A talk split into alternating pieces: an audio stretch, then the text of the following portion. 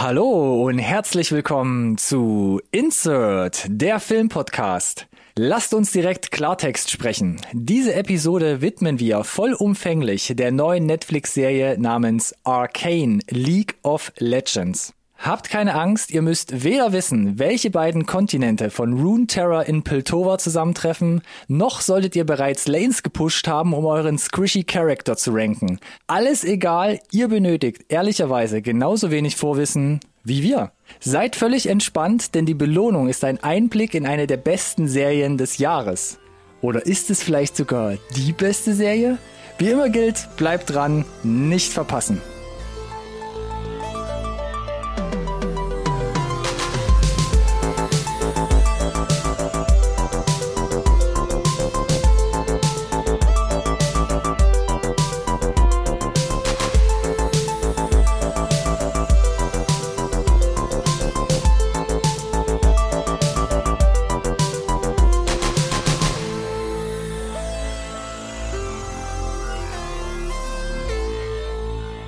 Hallo und herzlich willkommen auch von meiner Seite zu einer neuen Nope. Sekunde bitte. Bleibt drin. Hallo und herzlich willkommen auch von meiner Seite zu einer neuen Folge Insert. Nerd Science Recorded on Tape, der Filmpodcast, den wirklich jeder braucht. Nerd hatten wir vorneweg schon im Intro, das war schon mächtig nerdig, muss ich gestehen. Danke, Dankeschön. Und äh, von daher äh, bleibe ich auch bei meiner Anmoderation oder Vorstellrunde hier in dem Fall nerdig, mach aber den Spagat mhm. hin zu Animation und sage Hallo zum Struppi, zu meinem Tim und Deep Cut ja. zum Alphons, zu meinem Edward. Oh, jetzt muss ja, ich musst du nichts sagen. Ja, kein Problem. Full Metal Alchemist. Okay. Mhm. Anime-Serie. Aber ich dachte mir, Nerd Science Recorded on Tape, ich wiederhol's nochmal, ist Programm. Und jetzt bist du auch direkt nach den ersten 60 Sekunden, glaube ich, wo der Hammer hängt. Erstmal, hallo Ronny. So. ich wollte gerade sagen, jetzt mach doch mal Der den Vollständigkeit halber. Yes. Danke für die charmante Anmoderation, wie immer, Alex. Gerne.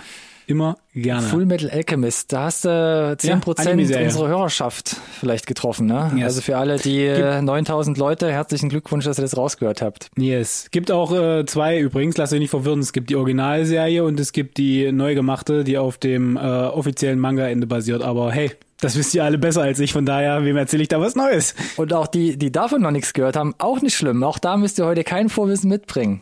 Genau, das ist nämlich der Punkt, ne? Bevor ihr uns oder mich jetzt vor allem Lügen straft, ihr braucht wirklich kein Vorwissen. Äh, das klang jetzt zwar gerade anders in meiner, An in meiner Anmoderation wiederum, aber heute soll es ja um Arcane gehen.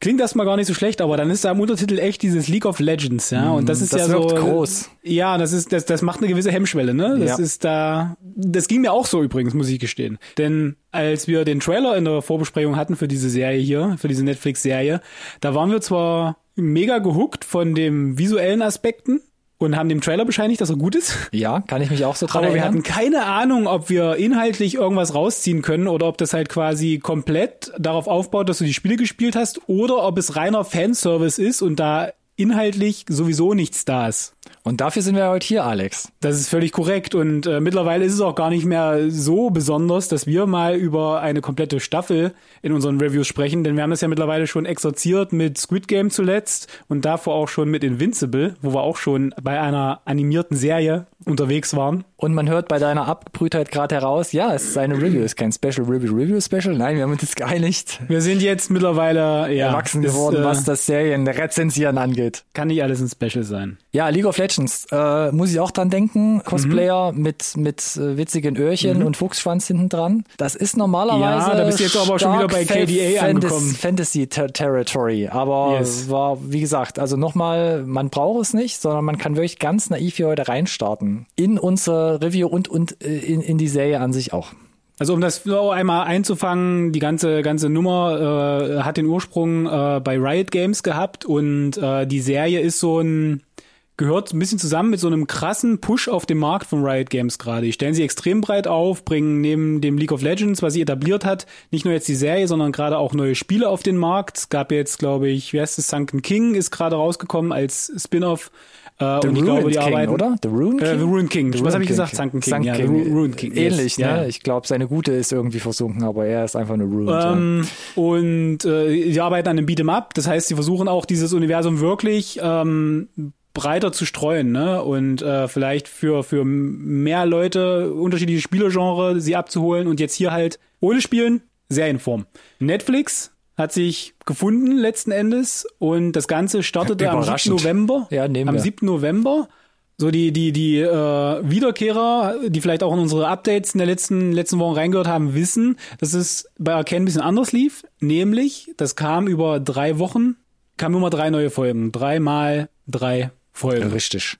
Und wir gucken ja immer gerne auf das Rating, erstmal um so eine so eine Hausnummer zu haben. Da hat sich per se nichts geändert im Gegensatz zum letzten Update, wo wir schon in den Highlights kurz drüber gesprochen haben. Das stimmt. Außer, dass jetzt mittlerweile gerade das IMDb so viele Votes hat, also so viele Leute abgestimmt haben, dass die Serie in den Kontext gesetzt werden darf zu allen anderen Serien, die jemals gelaufen sind. Äh, Sie rankt aktuell auf Platz 12 der erfolgreichsten Serien aller Zeiten. Das ist mal eine Ansage. So in der Nähe von Game of Thrones bist du dann da. So bist du also in guter Gesellschaft, ne? ich glaube, Breaking Bad, Rick and Morty geistert da auch irgendwo in diesem Ja, The Spektrum herum. Wire, HBO, so, so, so da bist du angekommen dann. Und Nochmal für alle in Zahlen 9,4 hat sich seit äh, in den letzten zwei Wochen nichts geändert bei über 50.000 Reviews auf IMDb. korrekt, ganz genau. Und die Episoden-Reviews, das hatten wir im letzten Update schon genannt, von Episode 3, 9,8 geht es da hoch und für das Serienfinale, Staffelfinale, eine 9,9. Und ich finde es immer noch ein bisschen witzig, Yes. eine 9,9. Also, Ja. Puh, das ist schon eine Ansage. Aber ob es wirklich komplett so äh, berechtigt ist, das werden wir ja gleich erfahren. Macht doch nochmal kurz den Rotten Score. Auch der hat sich nicht verändert in den letzten zwei Wochen. Ja, der steht bei 100% Kritikerscore, 98% äh, User-Score, nur ist in letzter Zeit irgendwie äh, ver, verbirgt Ro- Rodden so ein bisschen die, die Zahlen, wie viele Leute dort abgestimmt haben, wie der sich zusammensetzt. Zumindest war es jetzt, äh, als ich geschaut hatte. Aber was heißt verbergen? Also bei mir zeigt Rotten Tomatoes an, es gibt 17 Kritiker-Reviews. Ah, jetzt zeigen sie es dann offensichtlich. Vielleicht bei mir gab es keine Klammer darunter. Ah, okay, es sind 17 äh, Reviews, was ein bisschen wenig ist. Finde ich auch ein Yes. bisschen überraschend. Ah, Und äh, 2200 User, die abgestimmt haben für die 98 Prozent. So sieht's aus. So, dann kannst du jetzt kurz ja vielleicht einmal im Rahmen der Synopsis noch kurz ausführlich über den Inhalt von Arcane sprechen als Serie. Ausführlich, Oder sagst du, Alex. Bevor wir, naja, nicht ganz so ausführlich, denn ausführlicher würde ich gerne auseinandernehmen, woher die 9,4 kommt. Okay, dann lass mich kurz die Handlung von Arcane League of Legends Staffel 1 versuchen anzureißen, um alle abzuholen. In der weitläufigen Welt von Runeterra hat sich in der Küstenstadt Piltover eine Zweiklassengesellschaft entwickelt, deren Differenzen krasser nicht sein könnten. In der Stadt des Fortschritts trifft Kunst auf Kultur und der weltweite Handel floriert prächtig.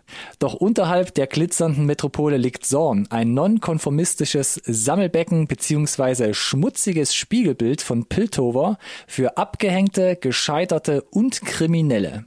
Im Spannungsfeld beider Stadtteile wachsen die Schwestern Vi und Powder auf. In einem blutigen Höhepunkt des Konflikts zwischen Arm und Reich haben sie ihre Eltern verloren und schlagen sich im wahrsten Sinne seitdem tapfer durch den rauen Alltag der Unterwelt.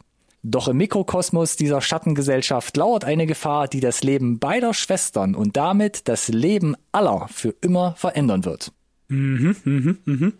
Das kommt ja, glaube ich, im Trailer schon ganz gut raus, was du da gerade um, um, umschrieben hast. Hielt sich eigentlich auch im Trailer im Rahmen, oder? Und wir Ja, können, eben, absolut. Ja, Und ich ja. würde es vielleicht Und auch für diese Review probieren. Und ich glaube, es Ja, ist nicht es allzu schwer. Es ist, glaube ich, aber glaube ich nicht allzu schwer, spoilerfrei hier durchzurutschen. Und wenn, dann sagt Nee, man nee, das immer gut. weit im Voraus eigentlich voraus. Ja. Aber prinzi prinzipiell spoilerfreie Review heute. Tatsächlich muss ich noch mal einlenken, dass äh, der der Kicker für uns beide war der Trailer. Ich muss immer wieder auf den Trailer zurückkommen. Definitiv, denn, ja.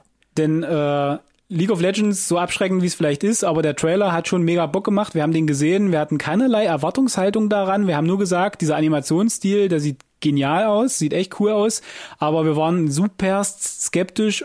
Funktioniert das? Ist diese Qualität durchgängig so hoch? Wir wussten, es sind mehrere Folgen, die nicht nur 20 Minuten gehen, so typische Animationsserienlänge, sondern wirklich 40 Minuten äh, wie man das halt so aus dem besseren Abendprogramm gewohnt ist. Wir konnten uns, glaube ich, es noch nicht so richtig vorstellen, ne? Das war ja einer der Hauptpunkte, wo ich gesagt habe, das ist mindestens ambitioniert, weil ja, der, Tra Genau. der Trailer kam, Ja. wir waren gehypt und dann so, ist es ein Film? Das wäre ziemlich fett für einen Film. Es, es sieht aus wie ein Film, ne? Ja, weil 90 Minuten, das ist, da musst du schon ordentlich reinbuttern dann, ne? Und dann haben wir ja festgestellt, ähm, nachdem wir auch uns davon abgesichert haben, dass es kein Trailer für so eine 15-minütige Love, Death and Robots Episode ist, dass es halt drei mal drei Folgen sind a 40 Minuten. Wir reden also von einer Laufzeit von rund sechs Stunden. Und das durchzuhalten mhm. in dem Animationsstil, wie er im Trailer versprochen wurde, und dann noch eine konsistente, unterhaltsame, vielleicht auch yes. dramaturgisch schöne Geschichte zu erzählen, ähm, ambitioniert, sage ich nochmal, ambitioniert. Und dann hatten sie noch ein, äh, ein so ein kleines Lockmittel im Trailer, nämlich sie haben gesagt, Haley Steinfeld, die spricht die Wei. Aber dann eher so unbekanntere Namen durchaus etabliert, gerade wenn es so um Voiceover geht. Genau, das aber muss man eigentlich noch hinzufügen, ja. Das muss man hinzufügen, aber es sind jetzt keine, die ich auf meinem Plakat drucke. Das will ich dann Wahrscheinlich sagen. eher nicht. Es kann ja nicht immer Mark Hamill Voiceover machen.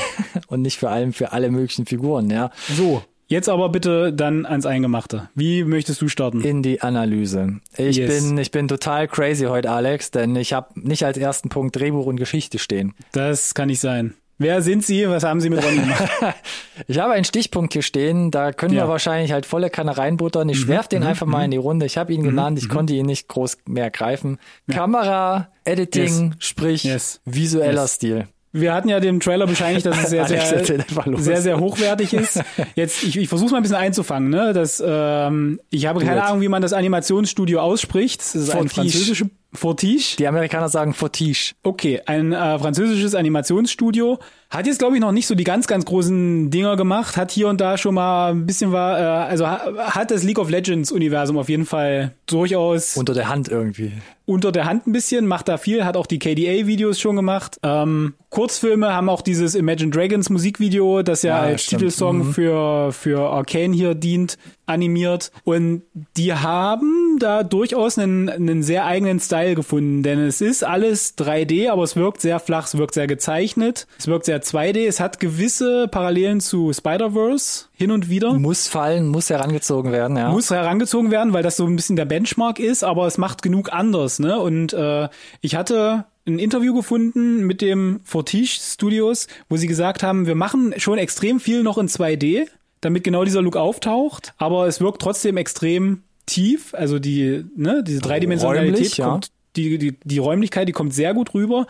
Und dann hat mich eine Sache noch geschockt, die ich hier an der Stelle erwähnen muss. Oh, da, da geht halt um die Animation, nämlich, dass die nichts gemocapt haben in dieser Serie. Das fand ich auch und krass, ja. Das musste ich echt erstmal auf die Reihe kriegen, denn es gibt, und das ist kein Spoiler, mindestens zum Beispiel mal eine Szene in der Serie, wo du in so einer Halbtotalen siehst, wie jemand vom Stand losläuft. In ein Gehen in ein Joggen, in einen Sprint übergeht. Ja. Und es ist brillant ja, umgesetzt, ja, ja, diese Szene. Die ist absolut Mega. on point. Und es ist mir schleierhaft, wie das ohne Mocap funktionieren kann. Und das, das ist nur ein Beispiel, denn du hast so viele überstilisierte Sequenzen, Szenen, teilweise, wo auch äh, Charaktere miteinander agieren, mit Objekten agieren, wo ich keine Ahnung habe, wie du das komplett händisch Keyframes, das ist, das ist, äh, dass es so aussieht. Auf diesem Niveau. Ich hake nochmal direkt bei dem Mocap ein, weil das, ich hab's, das habe ich mir zum Beispiel auch nicht aufgeschrieben. Ich muss auch sagen, bei dem visuellen Stil, ich habe hier fünf Stichpunkte und ich habe gesagt, ich muss jetzt Schluss machen, weil das ist jetzt schon mal ein Teaser. Yes. Ich könnte wahrscheinlich eine Stunde oder mhm. länger jetzt mit dir ja. wahrscheinlich darüber ja. philosophieren. Ja. Aber äh, speziell, um dieses Mocap auch für mich abzuschließen, ich dachte auch speziell in dieser Szene, diese leichte Nickbewegung beim Rennen, die der Körper so macht, was man so von mhm. Marathonläufern kennt, das siehst du da wieder und denkst so, es fällt dir auf, weil es einfach so gut ist, nicht weil es okay aussieht und du sagst, ne, ist eine Animation Animationsfilm, sondern weil es einfach so gut aussieht. Und das zieht sich durch die ganze Serie, wo ich dachte, das ist ein Animationsfilm, aber viele Bewegungen, ja, sind comichaft, sind überzeichnet, aber trotzdem wirken sie teils sehr realistisch in ihren Abläufen. Und ja. du, äh, es fühlt sich schon so an, als hätten alle Bewegungen auch eine gewisse Physis, muss man einfach so sagen. Und um meinen größten Punkt hier vom visuellen Stil äh, kurz äh, reinzuwerfen, ich dachte so, wenn ich jetzt gerade runterschreibe und das zusammentrage, wo soll ich denn anfangen eigentlich? Mhm, und dann mhm, dachte ich mhm. so, ja, vielleicht um den visuellen Stil kurz für mich einzufangen, fange ich doch vielleicht bei der Öffnungsszene an, in der allerersten Episode. In blutrot getünchte Bilder, Schatten, Rauch, starke Kontraste. Ich dachte so, ja, ist weit hergeholt, aber so Expressionismus im Film, 20er ja, ja. Jahre, Dios mio, was läuft denn hier gerade ab? Dazu noch Kindergesang, der das zu so einer albtraumhaften Sequenz macht. Plus, dann hast du auch immer dieses 35 Millimeter flattern, ne? Irgendwie gefühlt. Das hast, ja, das hast du auch so ein bisschen dieses- drin, so Ja, Linseneffekte, nicht als wäre so Schmutz ja. auch auf der Linse. Dann Genau. kommt so ein Soldat mit einer super Slow-Mo und so 2D-Überlagerung, die nachträglich gesehen schon ein bisschen so aus der Sicht von Jinx, so die, die, die. Korrekt, die, absolut. Die, das, die das Brücke schlägt. Stilmittel, das ja. immer wieder zurückkommt, ja. so eine Brücke schlägt zu Jinx äh, oder Paula ihrem ähm, emotionalen inneren Zustand. Und Hammer, ich saß da, weil es ist ganz oft, dass Filme halt mit der Eröffnungssequenz dich schon einordnen, wo es hingeht, was sie Ja. für eine Qualität Ja. an den Tag legen. Und das hat mich schon mega abgeholt. Aber auch da saß ich immer noch da, weil es sind ja nur die ersten drei, vier, fünf Minuten und dachte, coole Anfangssequenz, aber es sind ja trotzdem gefühlt noch 40 Minuten übrig von der ersten Folge. Richtig, ja. So, und es hört ja auch ein bisschen auf, es bleibt nicht mehr so ganz over the top, weil der Schnitt ist teilweise auch sehr schnell. Du hast Ja. ähm, so Jump Cuts hin und wieder auch, aber alles sehr gewollt natürlich, ne, um auch nochmal vielleicht zu kontrastieren, dass das halt hier gerade eine Rückblende ist. Und dann wird's ein bisschen klassischer äh, vom vom Schnitt her. Dieses Stilmittel kommt immer wieder zurück. Ja. Ne? Also man gewöhnt sich da so ein bisschen dran, dass das ab und an dann kommt, um genau so einen ähm, Geisteszustand, Gefühlszustand ein bisschen rüberzubringen von gerade jetzt Jinx. Aber dieser generelle Animationsstil, wie er gelöst ist und die, die Cinematografie selber dann auch. Also wo ist, steht die Kamera, die Intention der, die Platzierung der Figuren, äh, die Schärfeverlagerung und so weiter. Also ich habe das Gefühl, jede Szene, es gibt einen Grund, warum die da ist und da war jemand ein paar Minuten länger dran, als, als wir das vielleicht von, von anderen Serien, ob es jetzt Animationsserien sind oder richtige, dran. Da ist auch nicht so ein, ach, das hast du noch übrig? Das können wir, glaube ich, benutzen, um irgendwie aufzufilmen oder so. Nee, Ja. ich glaube, das gibt's da nicht und das sorgt dafür, dass äh, ich will nicht sagen jede Szene, aber fast jeder Freeze-Frame ist mindestens analysewürdig, aber sieht halt mega aus. Ja. Also, keine Ahnung. Es gibt ganz viele Szenen, wo man denkt, das ist ein, ein- das ist ein Stück Artwork. Das Yes. kannst du, wie du gerade gesagt hast, einen Screenshot von machen, ausdrucken, an die Wand hängen. Das sieht halt richtig geil aus. Und bei diesen, speziell bei diesen Kamerafahrten, bei den Einstellungen, da hatte ich die ganze Mhm, Zeit das Gefühl auch, das wirkt auch zu einem Stück weit für eine Animationsserie einfach echt. Ich krieg wirklich dieses Feeling von Größe, Weite, auch von einer gewissen Schwere, wo ich sage so, Mhm. Ja.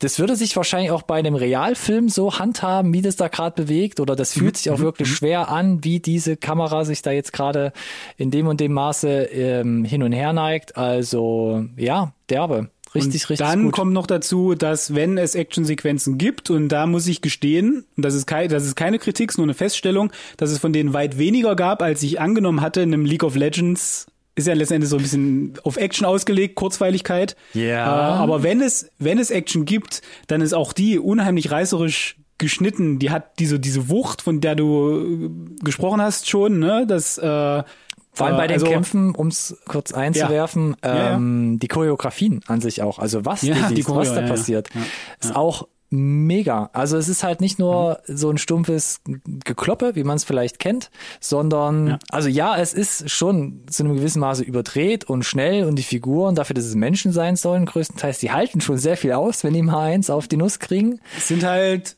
so, ja, Borderline-Superhelden, weil es sind halt die Figuren, die du aus den Spielen kennst. Ja. Ne? Die müssen halt ein bisschen was Besonderes Aber haben. Ne? im Kontext dieser Fantasy-Welt kannst du es total ausblenden, nimmst es einfach so hin.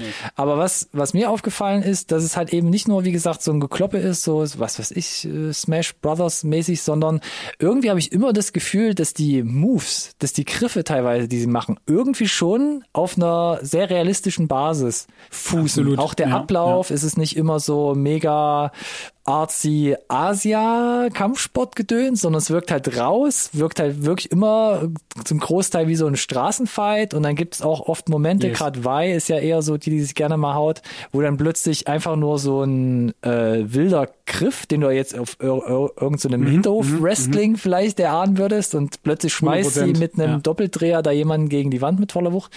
Es wirkt einfach, auch da kommt wie bei den Kammerfahrten so eine richtige Physis mit. Und wie sie das gemacht haben, wirkt einfach brutal.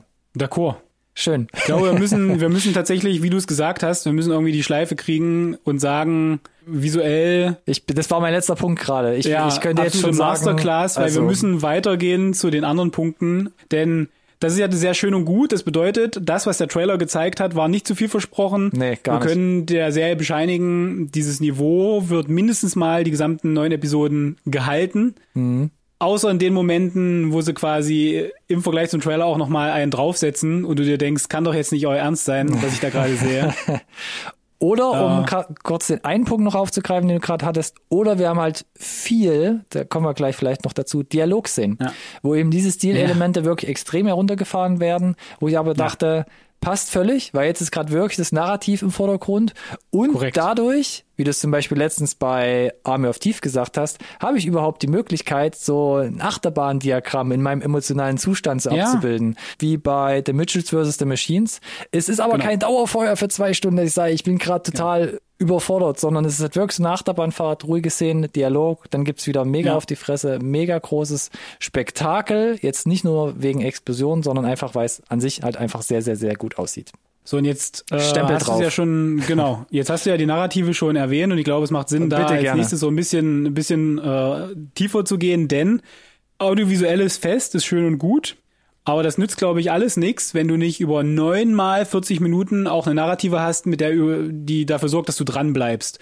Plus, du hast es gesagt, knapp sechs Stunden gibt dir halt auch extrem viel Zeit und Platz, wenn es das Drehbuch hergibt, eine Story zu erzählen. Mhm. Ähm, mhm. dir die Figuren näher zu bringen und, und das ist nun mal diese Krux bei diesem League of Legend, etablierte Welten, die Lore, die du ja erwähnt hast, ja, irgendwie zu platzieren und so uns vorzukauen, möchte ich es nennen, aber halt ne, in, in gut im Idealfall in das Drehbuch einzuweben, dass wir nicht überfordert sind, sondern uns so ja. bröckchenweise dorthin zu arbeiten, dass wir letzten Endes so peu à peu à peu besser verstehen, wie diese Zahnräder ineinander greifen, welche Figuren, welche Motivationen mit sich bringen, warum das relevant ist, warum sich das irgendwie, warum das in einem Konflikt vielleicht münden muss. Ja gefühlt jede Figur eigentlich, die mindestens mal einen Subplot bekommt oder Teil des Hauptplots ist, hat in irgendeiner Form eine Backstory bekommen. Die mag kurz sein, die mag ein bisschen ausführlicher sein, aber eigentlich hat jeder eine. Das heißt, hat die,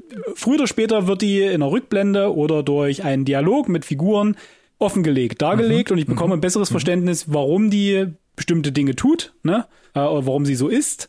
Es gibt einen unglaublich guten Kontext und dadurch, dass du so viel Zeit hast mit den neuen Folgen, kriegst du es halt trotzdem hin, diese vielen, diese vielen Figuren unter einen Hut zu bringen. Und da muss ich jetzt Game of Thrones bedienen. Weil das, glaube ich, das, sehr ähnlich oh, gelagert war. Okay, ja. ja mhm. Weil das sehr ähnlich gelagert ist mit diese Menge an Figuren und warum die machen, was sie tun halt. Das ist nicht so einfach, das halt in ein Drehbuch so zu, umzumünzen, dass du nicht überfordert bist. Ja, Gerade gepaart mit einem beeindruckenden audiovisuellen Style, den wir ihnen ja jetzt hier schon bescheinigt haben. Mhm. Da musst du eine Balance finden ich habe mich auch versucht, hier kurz zu halten mit meinen Notizen und auch hier ziehe ich einfach nochmal diese Intro-Sequenz heran, weil da, mhm. es fällt mir vielleicht gerade mhm. am, am leichtesten. Öffnungssequenz stark, weil mir wird relativ wenig bis gar nichts erzählt, aber wird halt unglaublich viel, auch mit in Verbindung mit diesem visuellen Stil, unglaublich viel gezeigt. Und nach zwei, drei Minuten saß ich dann so da und dachte so, boah, reiche Snobs töten Eltern von Arbeiterkindern. Okay, ich bin, mhm. bin all mhm. in. So wie mir das auch gezeigt habt mit dem Schwesternpaar. Ich äh, habe mein Lager gefunden, ich weiß, wohin die Reise geht. Äh, gib mir die acht Episoden jetzt, die dann noch kommen und dann bin ich halt, gehe ich mhm. komplett mit. Und dann denkst du dir aber so, gut und böse ist klar aufgetrennt, aber diese Grenze dazwischen wird immer mehr verwischt im Verlaufe der, ja. der, ja. der Handlung. Ja. Weil du hast in Piltover, in dieser Stadt, wo es hauptsächlich spielt, wirken Kräfte, die Fortschritt für alle wollen, die aber gleichzeitig auch Empathie eben für diese Bevölkerung von Sorn, also von dieser Unterstadt haben. Mhm. Und mhm. gleichzeitig war jetzt schon ähm, einen krassen Schritt nach vorne. Hast du zum Beispiel den Hauptbösewicht dieser ähm, dieser Erzählung, nämlich Silko, der mhm eine einfache, eine relativ einfache Backstory erhält, was aber überhaupt schon mal irgendeine Backstory ist für einen Schurken, wo du denkst, ah, okay, ja, ja. da kann ich ein bisschen connecten und ich weiß jetzt, warum er im Grunde so funktioniert. Aber selbst diese Backstory, dieser Schurke, dieses, dieser böse Gegenspieler, äh, wird vom Charakter her noch über alle neun Folgen weiterentwickelt, wo du dir dann denkst, okay, ich weiß gar nicht mehr so richtig, wer jetzt wirklich alles gut und böse ist und wo jetzt wirklich die Grenze ist, weil gerade bei diesem Bösewicht wird auch das Handeln auf eine gewisse Art und Weise nachvollziehbarer. Und bis zur allerletzten Folge kommt immer wieder so eine kleine Facette dazu, wo du auch denkst, ah, er ist eben nicht Yes. nur machthungrig und einfach absolut böse, Genau, sondern gerade genau. so die letzten Dialogszenen in der letzten ähm, Folge, die es da hat, die wirken dann auf, ein gewisse, auf eine gewisse Art und Weise, wirken die dann auch sehr liebevoll und da entwickelst du dann Sympathien Mhm. und das ist halt auch super abgefahren in dieser ganzen Erzählung von, von Arcane in der ersten Staffel, das, finde ich. Das ist tatsächlich, ist genau wie du sagst, das fand ich auch sehr schön. Äh, normalerweise, ich meine, es wird am Anfang erstmal mit, mit starken Kontrasten gearbeitet. Definitiv, ja. Was, was du gerade erwähnt hast, die Eröffnungssequenz, sorgt erstmal dafür, dass du die Spielregeln äh, verstehst. Erstmal äh, wi- wiederkehrende Klischees. äh, Die wir aus anderen Alles schon mal äh, gesehen Medien kennen, ja. werden, werden rangezogen, einfach damit du relativ schnell schnallst, was so die, der Ausgangspunkt ist. Und dann werden dir so ein paar Figuren erzählt, hier und da auch mit so äh, Klischee, Klischee behafteten Backstories, möchte ich es mal sagen, Mhm. auch um da schneller reinzukommen in den Groove. Und dann, wie du gesagt hast, verwischen sie das aber. Ne? Du hast diesen abgrundtief Bösen, der ist gar nicht so abgrundtief böse. Irgendwann äh, bekommst du mit, der vielleicht sogar irgendwie bereit Deals zu machen. Da geht's nicht darum, alle da oben müssen sterben. So, es ist so ein. Es bleibt also nicht dabei, dass die diese unglaublichen Klischees, die werden zwar erstmal etabliert, aber dann, wie gesagt, werden Immer die so ein mehr bisschen aufgelöst, eingerissen ja, eingerissen. ja, egalisiert und das macht's ja tatsächlich dann halt eben auch aus, die Würze. Und das war ja auch, again, bei Game of Thrones zum Beispiel, zum Beispiel so. Ich muss es halt hier erwähnen, weil mir ist Ja, nichts ist anderes in Ordnung. eingefallen, das mit so einer Menge an Figuren aufwartet. Tatsächlich. Ja. Äh, was ich in letzter Zeit gesehen habe. Und äh, es hinbekommt, dass du, wenn du die Figur siehst, auch direkt was zu ihr sagen kannst, jetzt auch im Nachhinein. Ja. Es gibt natürlich, das hatten wir jetzt in unseren letzten Reviews immer wieder, gerade von meiner Seite, die ein oder andere Nebenfigur, wo du weißt, das ganze Setup ist nur dafür da, dass die quasi im Laufe der neuen Episoden unter die Räder kommt. Das kann ich aber ein Stück weit verzeihen, muss ich sagen, weil eben entweder nicht genug Zeit investiert wurde, dass es mich jetzt wirklich groß interessiert. Also ist vielleicht relevant für die Figur oder so, aber geht an mir jetzt einigermaßen vorbei. Oder es ist so aufgesetzt, dass es mich halt wirklich trifft, halt ganz mit der, mit der wirklich der Intention, mir, mir weh zu tun als, als zu, Zuschauer. Ja. Und dann ist es okay, wenn es funktioniert, wenn es gut gemacht ist. Kurz vielleicht noch zu deinen Ausführungen, wenn Yes. ich kurz noch darf. Ich wäre wär fast, wär, wär fast eigentlich schon fertig gewesen und ich wollte es eigentlich nicht nochmal bringen, aber Dune. Wir haben am Montag mit voll auf die Klappe äh, quasi, ich habe da, wurde quasi da auch nochmal kurz an den Pranger gestellt. Ähm, aber irgendwie hatte ich auch einen Vergleich, wo ich jetzt Arcane geguckt habe, wo ich dachte so, ich habe ich hab einen bösen Charakter, ich habe was Gutes, ich habe aber auch ganz viel Grau dazwischen und teilweise wird auch alles neu positioniert, wo ich denke so, ich kann mit dem Bösen jetzt ein bisschen mehr connecten, ich kann mit den Guten eher plötzlich ein bisschen weniger connecten und bei Dune über die zwei, zweieinhalb Stunden dachte ich so, ich weiß nicht, wie es in den Büchern ist, aber zum Beispiel da die Bösen, die sind halt einfach nur böse, weil sie böse sind, weil sie aussehen wie Burgs und irgend so ein komisches, spinnartiges Krabbelvieh haben. Aber da wird mir zum Beispiel in keinster Weise, für mich habe ich es nicht rausgewinnen können, warum die da jetzt so sind, wie sie sind. Ne? Und da hatte man ja auch über zweieinhalb Stunden Zeit und das äh, weiß ich nicht. Die machen das hier bei Arcane mit Ah, weiß ich nicht, mit so einer Leichtigkeit, wo ich denke so, äh, da gab's jetzt nicht fünf Bücher vorher und das liegt nicht schon seit 50 Jahren irgendwo rum, dass man das einfach adaptieren konnte. Und da dachte ich schon so, Respekt, da musste ich schon so ein bisschen meinen Hut ziehen. Absolut. Was ich nur, was, was ich übrigens bezwecken wollte mit meinen Aufteilungen in diese drei Akte, war, dass ich mich gefragt habe, was war denn zuerst da? Die Aufteilung in drei Akte, zu hat es zufällig gepasst mit dem Sprung zwischen Episode 3 und Episode 4. Ist das aus der Not geboren gewesen, dass Netflix das Akte. dann aufgesplittet hat? Akte, Alex. Was habe ich gesagt? Episoden warst du jetzt. Ach so, Entschuldigung, es tut mir leid. Ich springe die ganze Zeit hin und her zwischen Kapiteln, Episoden, Akte. Weißt du, was ich meine? Also dieses, war es von Anfang an in drei Akte aufgeteilt? Hat es nur thematisch gut gepasst? Wie kam Netflix darauf zu sagen, wisst ihr was, jetzt machen wir auf einmal nicht jede Woche eine, wir machen auch nicht alle auf einmal, wir machen alle jede Woche drei. Ich weiß nicht, wie sie dazu gekommen sind. Ich kann nur sagen, wie gesagt, ich find's gut. Ich habe es auch nicht rausgehört. Es gibt bei YouTube ja so ein bisschen Making-of-Sachen von äh, Riot Games. Die haben quasi Monate vorher, vor dem Release, haben sie schon so Einblicke gegeben in die Entwicklung etc. pp. Ähm, da hatten sie es, glaube ich, so noch nicht angesprochen, dass es so kommt, wie es jetzt eben kam. Genau. Aber wie gesagt, ich find's okay. Hätte aber auf meiner Liste als nächstes so eine Kröte stehen, die so ein bisschen Aha. ins reinzählt, wo wir gerade drüber gesprochen haben. Mhm. Sprich? Ich weiß nicht, ob es dir ähnlich geht. Und ich komme da natürlich jetzt von sehr viel Lorbeeren schon, ne? wo, wo jeder gerade gleich selbst entscheiden muss, was das, wie, Oh ja. wie, wie groß die Kröte ist und wie schwer die zu schlucken ist. Ich hatte aber echt so ein bisschen das Gefühl bei Akt 3, wo ich nach einer Woche reingegangen bin. Ich will mich da jetzt wieder komplett in die Welt reinlassen. Ich will genau so weiter gucken, wie ich die ersten zwei Akte geguckt habe. Hatte ich so ein bisschen das Gefühl von Game of Thrones Staffel 7 und 8, also die nicht so glorreichen endenden mhm. Staffeln, weil ich dachte so, nach so einem richtig detaillierten, liebevollen, ineinandergreifenden Wordbuilding ja. und diesem sanften Entwickeln der Charaktere, habe ja. ich gerade so ein bisschen das Gefühl, dass viele Szenen einfach so zusammengesetzt wurden. Ja und nein. Ich glaube tatsächlich, äh, und das ist jetzt schon, geht schon ein bisschen in, in die Zukunft der ganzen Serie. Jetzt muss man ja dazu sagen, ich hoffe, das ist jetzt okay, wenn ich das einfach raushaue. Wir wissen, kommt jetzt an. Nach, den, nach den ersten neun Episoden, und das muss man bei Netflix ja immer so dazu sagen, ich schaue dich da an, Jupiter's Legacy. Ach so, nicht mich, schade. Es wird eine zweite Staffel geben. Ja, okay, das kann man ja sagen. Die ist auch schon in Produktion. Das haben wir sogar schon bei Instagram das, geteilt. Alles genau, und vielleicht müssen wir dann müssen wir dann auch gar nicht mehr so lange warten. Ich glaube, du hast es erwähnt, die ersten sechs Episoden waren wirklich sehr persönlich. Hm, ja. Äh, und auf das Word Also du siehst es auch fokussiert. so, ja, das kann man nicht nur Ich so sehe das auch so. Ich glaube aber, dass wir A, die Auflösung von diesen persönlichen Geschichten bekommen in den letzten drei Episoden, zum, zum großen Teil zumindest, und der, die restliche Zeit, glaube ich, exklusiv darauf verwendet wird, äh, dieses Worldbuilding für die zweite Staffel und für die neuen Figuren und auch, neuen Probleme auch, einzuführen. Ja. Und deswegen sie sich für dich vielleicht vorerst noch nicht so rund anfühlen, und ich hoffe, das ist jetzt alles gemutmaßt von mir, dass äh, die mehr Sinn machen im Kontext dann dieser zweiten Staffel. Wenn das nicht der Fall ist, dann muss ich dir tatsächlich recht geben, denn sie schaffen relativ viel neu durch. Einige Szenen wirken dann auch ein bisschen gerusht, um jetzt quasi so eine, so eine Auflösung ja. herbeizuführen mhm. oder zumindest den, den, diesen Konflikt irgendwie in irgendeiner Form jetzt zu, zu, zu bereinigen, mindestens mal. Ja. Äh, und dann hier und da links und rechts noch ein bisschen neue Farbe auf die Leinwand zu schmeißen mhm. in Form von neuen Figuren, zu denen wir eben noch nicht so richtig viel Backstory haben. Ich hatte halt für die ersten zwei Akte immer so das Gefühl, die Serie nimmt mich an die Hand und wirklich fließend rutschen wir so von einer Szene, ja. von einer Sequenz ja, in die nächste rüber.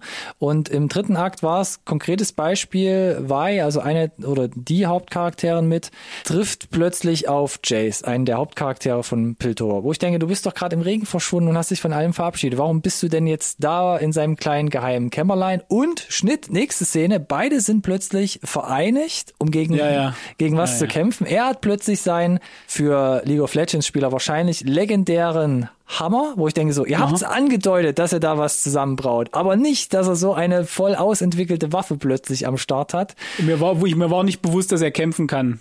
Das war mir auch nicht bewusst und wenn er es macht, warum er dann immer noch in seiner Kanzlerklamotte da rumhüpft. Genau. Und dann gibt's eine Wir wissen, Szene, dass er ripped ist, weil er den Blasenbike benutzen ja. kann, aber das heißt nicht, dass du kämpfen kannst. Bei Vi gab es sechs Episoden mindestens, die uns erklärt haben, dass sie mit allen Wassern gewaschen ist und von der vom Kind, Kindheit auf quasi von dem Besten gelernt hat. Ja. Diese Straßenkämpfe. Machte Sinn, ne? Das waren extrem harte Cuts, wo ich dachte, das ja. hat mich echt ein bisschen rausgebracht. Und dann gibt's noch den Bösewicht Silko, der plötzlich an einem gefesselten Tisch auftaucht, wo ich dachte so, halt, stopp. Ich kann mir aus dem Kontext der Szene natürlich gerade erklären, wie er da hinkommt, aber ich habe es nicht gesehen. Ich habe es nicht gesehen und das fand ich auch so ein bisschen weird. Da waren mir zu viele. Ja, du hast es nicht gesehen und äh, er wirkte, also die Figur des Silko, er wirkte extrem berechnend, hatte mal äh, relativ viel kommen sehen und da hatte ich so ein bisschen Star Wars Episode 8 Vibes, dieses du wirktest, es gibt da so eine Szene mit mit seiner äh, mit seinen Anführern am Tisch, sage ich mal, die vielleicht so ein bisschen den Aufstand proben. Ne? Ja, ja. Und diese Szene zeigte mir ganz klar, das hattest du gerade nicht souverän im Blick, was hier gerade abgeht, ne? Mhm. Wäre da dein dein First Mate nicht mit am Start gewesen, weiß ich nicht, wie das ausgegangen wäre so richtig. Ne? Also seiner Mimik nach war er nicht 100% im Sattel. Und das wird dann, das gefolgt von der nächsten Szene, da dachte ich mir, all, wir reden von nichts anderem. Wie konntest du das jetzt nicht kommen sehen? Und es gab genug Vorzeichen, ich sag nur Piekser ins Gesicht, mm. die dich hätten aufschreien lassen müssen. Ja. Und äh, deswegen interessant und, und, und es dann uns auch nicht zu zeigen. Ja, das kommt auch noch dazu. Das, das half uns natürlich, diese, die Auflösung dieser Szene wiederum äh, versöhnlicher zu gestalten. Falls du weißt, was ich meine. Äh, ja und das, nein. Das, das, das gute Zureden, oh, weil wir ja den Ach, Konflikt vorher ja, nicht gezeigt ja, ja, bekommen. Ja, ja, okay, ich weil verstehe. Wir haben ja, den, Bilder. ja, wir haben den Konflikt ja nicht gezeigt bekommen. Ja. Dass er vielleicht sackig ist oder nicht. Keine Ahnung. Ähm, Man muss ja auch generell sagen, dass diese Ja. Szene sowieso ja eine der wirklich eine der besten Szenen, vor allem im dritten Akt, mindestens im dritten Mhm, Akt, einläutet ähm, und da wirklich auch sehr sehr herzlich ähm, Yes. abschließt, kann man glaube ich so weit sagen. Ja, aber da gab es ein paar Szenen, wie gesagt, ähm, da, da hatte ich schon ein bisschen zu schlucken. Das hat mich echt fast ein bisschen rausgebracht. Aber ansonsten wollen wir da auch einen Stempel drauf machen auf diese ganze drehbuch Nee, ich habe nämlich auch noch eine, Ah, eine du hast auch noch. Äh, ja, ich habe eine Handlungskröte. Oh, du hast eine, auch eine Kröte mitgebracht heute. Die du aber v- vielleicht nicht ganz so, auch nicht ganz so schlimm. Und ja, Spoilerfrei nach wie vor? Ja, natürlich, aber ich habe mir äh, Episode 3 rausgepickt dafür, insbesondere weil die so ein extrem hohes IMDb-Rating hat, 9,8. Und äh, versteht mich nicht falsch, die ist auch inhaltlich immer noch absolut mega, aber du hast es ja gerade gesagt, sie nehmen uns an die Hand, sie erklären uns jeden einzelnen Schritt extrem detailliert, ne? Und den Schritt von Powder und Jinx, ja. der war dann für mich wiederum nicht detailliert genug. Es gibt die ganze Zeit so ein so ein ah, das kleine Püppchen und wie schade, wie schade, wie schade und dann gibt's einmal so ein so ein ah, ich bin gerade ein bisschen dabei aus der Haut zu, zu fahren und es wirkt leicht irre und in, in, in der nächsten Szene ist es direkt ja, dann jetzt hier direkt irgendwie in die in die Jacke. Und dann ab in den Looney Bin irgendwie. ähm, diesen da gab's für mich keinen keinen Übergang. Das Das, war da, da hätte, sehr da hätte, digital, da hätte ja. noch mindestens eine Szene noch gefehlt, um mir besser verdaulich zu erklären, dass das das Risiko ist, das gegangen wird Ja. und dass die Konsequenz ist oder sein könnte und das gab's aber nicht. Das heißt nicht, dass die ganze äh, ganze Sequenz in der dritten Episode nicht funktioniert. Ich verstehe schon, was sie mir sagen wollen äh, und technisch gesehen haben sie es mir vorher mal einmal quasi angedeutet. Es ist nur, deswegen ist es aus meiner Sicht für, oder für viele wahrscheinlich eine kleine Kröte. Aber wenn du es vorher, dieses ganze Storytelling, Worldbuilding, das ein Einflechten der Lore und der Backstory so gut machst, dann fällt es halt auf, wenn du nur noch gut bist. Alle Zuhörenden können es gerade nicht sehen, aber ich nicke die ganze Zeit permanent und mache hier Shake Hands Gesten.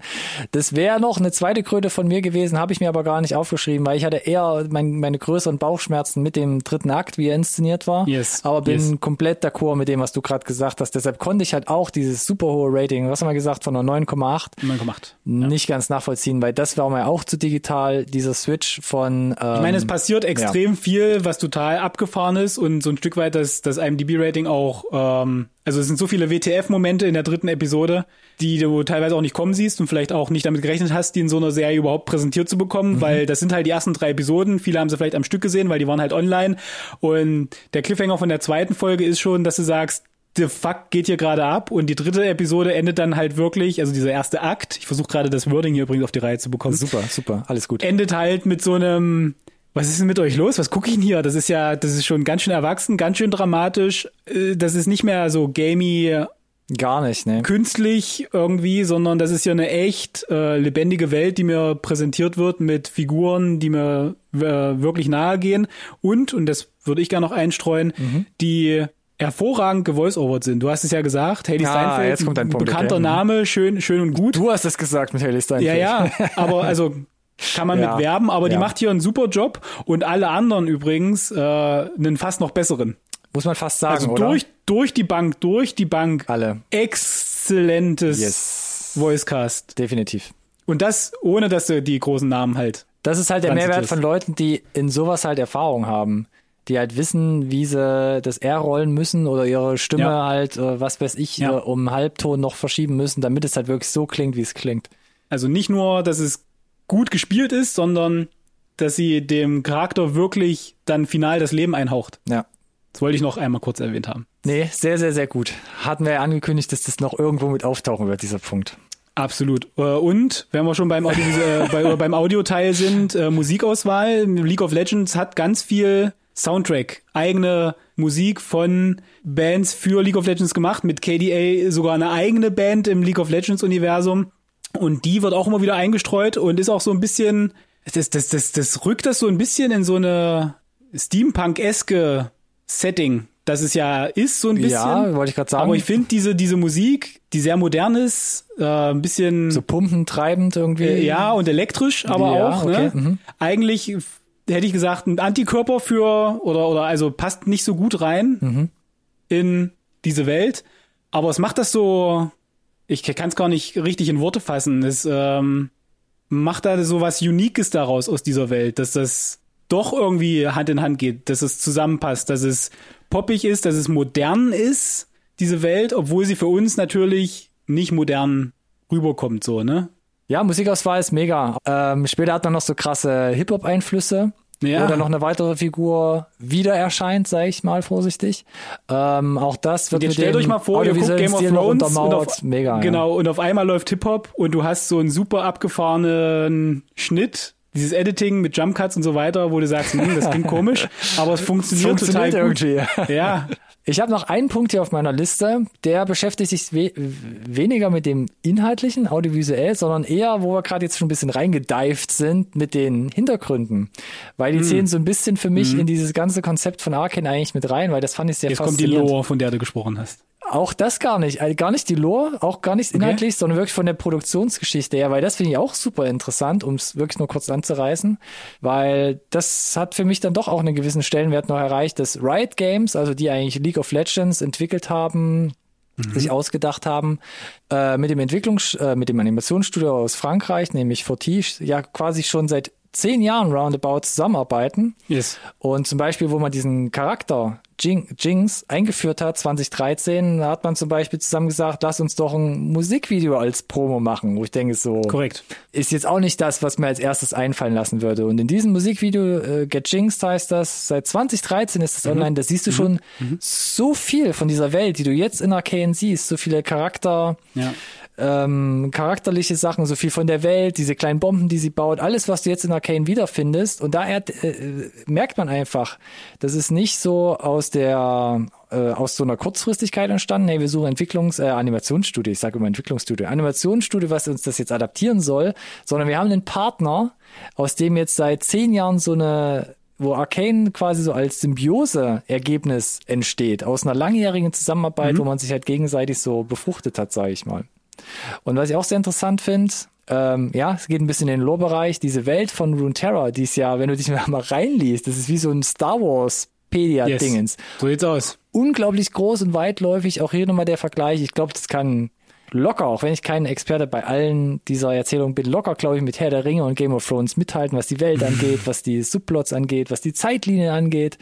Ja. Ähm, das ist schon Wird ja ziemlich immer krass. äh, ganz leicht immer angerissen, dass da eine größere Welt drumrum ist, um Piltover.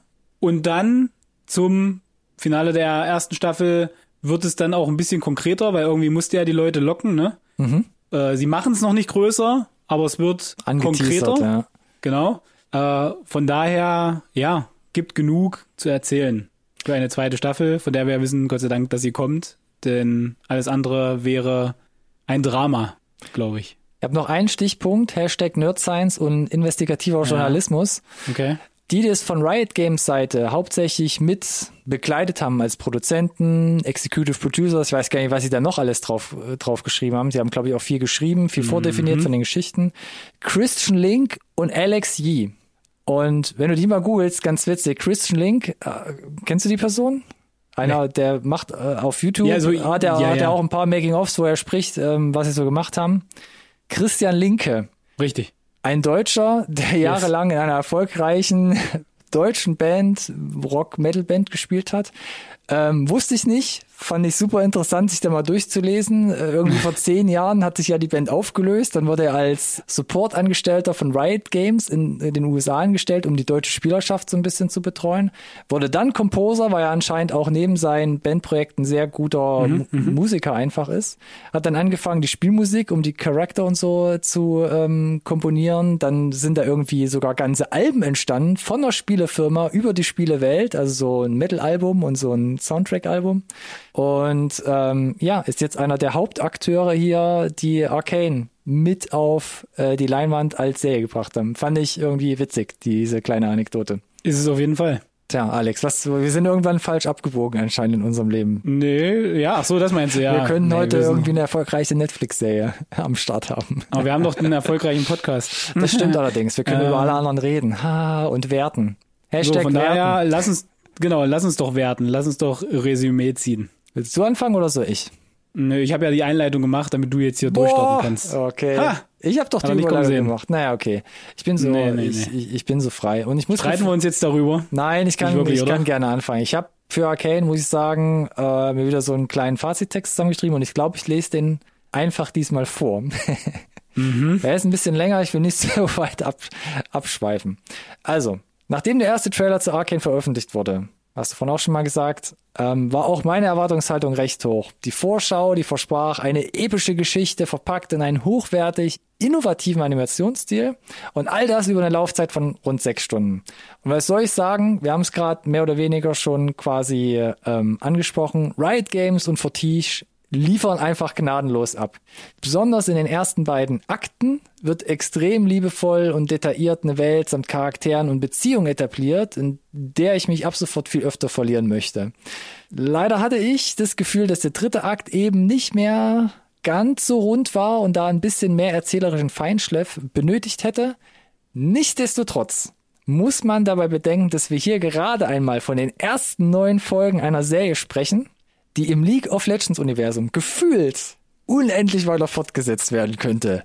Ob das abseits von, ich sag einfach mal, von diesem ikonischen Schwesternpaar funktionieren kann, das muss die Zeit zeigen, aber bis dahin ist Arcane eine beeindruckende Symbiose einer jahrelangen Zusammenarbeit zweier Kreativschmieden, wie eben gesagt, die sich womöglich, ich weiß es nicht, was da noch geht, gerade auf dem Zenit ihres Schöpfungsprozesses befinden. Punkt meines eigentlichen Fazits und ich kann nur sagen, guckt's euch an. Es wird wahrscheinlich Leute geben, die sagen, ja, ist nicht so mein Ding. Ich versuche auch meine Freundin jetzt für einen Rewatch zu gewinnen. Mal gucken, ob das funktioniert, weil sie meinte, hey, ich habe ab und zu mal reingeguckt. Ja, vielleicht ist das was. Aber das ist mein Fazit. Ah, ich gebe, weil der dritte Akt für mich so ein bisschen wackelig war, viereinhalb Sterne. Interessant. Ich Gut. war echt bei der 5, aber ich sag 4,5. Ich hätte echt 5 bei dieser Serie gegeben. Einfach weil es mich so audiovisuell umgehauen hat. Ich sag aber 4,5. Da ist dann auch noch ein bisschen Luft nach oben für die zweite Staffel. Ist der Ansporn auch ein bisschen Riot Games und Fortige. Ich muss auch sagen, äh, hier kommt tatsächlich eigentlich alles gut zusammen. Wir haben uns ja hier thematisch jetzt durchgearbeitet durch äh, einen überragenden, absolut innovativen audiovisuellen äh, Look mit viel Vertrautem, aber der am Ende zusammenkommt zu was äh, völlig Neuem, das man noch nicht so gesehen hat. Und das von einer Serie mit wenig Erwartungshaltung in einem League of Legends, in einem Gaming-Universum. Das äh, kam extrem aus dem Left Field, hat man überhaupt nicht kommen sehen. Äh, wie du schon gesagt hast, wir müssen immer wieder zurückkommen zu dem Trailer. Sie liefert einfach ab, die, die Handlung, wir hatten es ja auch schon gesagt, dieses Universum, dem die, die Zähne zu nehmen, dass man sagt, okay, äh, ich kann da reingrooven, ich kann mit den Figuren mich anfreunden, ich kann da, ich kann die lieb gewinnen, ich kann mit denen äh, mitleiden, mitfiebern, mich mitfreuen äh, in der Intensität und in, äh, in dem breiten Spektrum, was sie uns da an Figuren eben auch kredenzen und was sie eben an Subplots, an äh, politischen Intrigen, an äh, Familiendrama mit einstreuen, das, äh, das ist schon sehr, sehr beeindruckend. Äh, äh, und das macht halt in Summe dann diese ganze Nummer extrem rund, weil du hast diesen toll, du hast eine tolle Geschichte, also ein sehr, sehr, sehr gutes Drehbuch, das mit tollen Voice-Actern äh, rübergebracht wird, gepaart mit einem extrem genialen audiovisuellen Look. Und das macht dann halt in Summe was Besonderes quasi. Diese, diese Film-Magic oder diese Magic generell, von der man ja immer spricht, wenn die äh, einzelnen Ele- Elemente so verschmelzen, dass was Neues entsteht, was besser ist als das einzelne Teil. Und das ist hier äh, der Fall. Und mir ging es tatsächlich deshalb ähnlich wie dir. Mein erstes Bauchgefühl war, das ist ja wohl so eine solide 5, aber es ist nicht, nicht ganz. Es gibt, ich hatte ein Problem zum Beispiel mit Episode 3, weil das halt äh, gerade mit dem Element, der quasi eigentlich der Dreh- und Angelpunkt ist für, für die Motivation von allem, was danach kommt, der für mich so ein bisschen lazy war. Und diese, diese, diese Momente tauchen dann halt in diesem letzten Akt auch i- immer mal wieder auf. Und dann habe ich noch mal unseren, um unseren eigenen Benchmark nicht zu scheuen, Invincible 4,5. Richtig? Ja, ja Und, und dann kann das hier nicht 5 kriegen. Andere Qualitäten, schwieriger Vergleich hier und da. Ja. Aber ich als Invincible-Fanboy, wenn ich da viereinhalb gebe, dann kann ich hier auch nur viereinhalb geben. Und wie bei Invincible auch, war es so ein gefühlte 5, ist es hier gefühlt auch. Aber das ist dann, glaube ich, die rosarote Brille, dieses geflasht sein, weil wir weil Erwartungen einfach übererfüllt wurden von etwas. Ja. Trotzdem differenziert, wir sind die Nerds, wir haben eine kritische Brille und deswegen, wie du gesagt hast, ist ein Ticken Luft nach oben, von daher auch von meiner Seite viereinhalb Sterne. Wow. Aber das ist ja schon mal nicht so verkehrt. Ja. Ich sag ja auch, Ja. ich war kurz davor, ich kann mit deinem Moment in der dritten Episode absolut mitgehen. Bei mir war es halt eher, wie gesagt, die letzten Folgen, die dann so ein bisschen Bauchschmerzen verursacht haben. Aber ja, viereinhalb. Kein Um- und Meisterwerk um in dem Sinne, aber schon richtig, richtig verdammt gut. nah dran und äh, um dem, dem Intro-Redner, glaube ich, dann noch quasi äh, zu beantworten, ist es die beste dieses Jahr an Serien? Das muss, glaube ich, dann jeder wirklich individuell entscheiden. Aber was wir bescheinigen können, ist, dass es, glaube ich, ganz, ganz, ganz, ganz oben mitspielt. Definitiv. Definitiv. Weil ich muss zugeben, ich gucke ja nicht so viele Serien. Ich habe ein paar jetzt auf dem Schirm gehabt, auch von ein, zwei erzählt. Ähm, für mich serientechnisch die größte Überraschung. Also für mich persönlich würde ich sagen, schon die beste Serie. Die größte Überraschung, ja, aber das macht ja nicht äh, Invincible war auch dieses Jahr übrigens, ich sag's nur. Ja, Oder? Richtig. Ja, gut. Mhm. Shame on you. Egal. Also klare äh, Empfehlung reinzuschauen, wenn er könnt. Definitiv. Auf Netflix verfügbar. jeder, der was anderes jetzt aus dieser knappen Stunde rausgehört hat, äh, dem ist nicht mehr zu helfen. Der kann gerne nochmal in einer Flug übers Kuckucksnest reinhören. Vom Montag mit voll auf die Klappe. Ansonsten ist natürlich wichtig, auch mit uns wieder in Kontakt zu treten. Wenn ihr eine andere Meinung habt, wenn ihr nochmal einen extra Kick in den Po braucht, um euch da jetzt antreiben zu lassen, das endlich anzugucken, ähm, schreibt uns gerne. Ihr findet uns zum Beispiel auf den sozialen Medien Instagram, Twitter und oder Facebook unter unserem Namen. NSRT Podcast. Benutzt bitte gerne auch den gleichnamigen Hashtag überall. NSRT Podcast. Eignet sich auch super als äh, Stirn-Tattoo, fragt äh, den Tätowierer eures Vertrauens. Ansonsten würde ich sagen, mehr als viereinhalb Sterne, gerne fünf Sterne iTunes-Rezension, damit wir hier locker flockig mit dem guten Gewissen weitermachen können. Ah, was hat er noch? Jetzt kommt auch mit Letterbox bestimmt. Und folgt uns gerne auf Letterboxd, genau. auch da, NSRT Podcast oder Alex sein Account, mein Account, folgt uns gerne, kriegt da unseren, unseren Nerdtum ab, wie ihr wollt. Und So sieht's aus. damit sind wir am Ende der Sendung.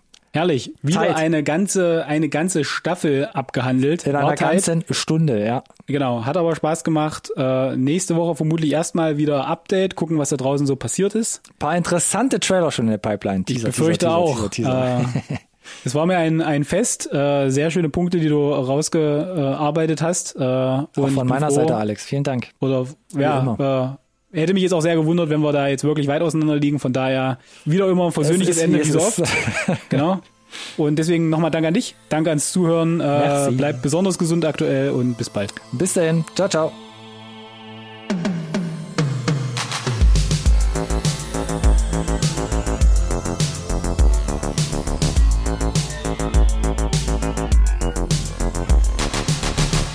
This conversation can serve no purpose anymore. Bye.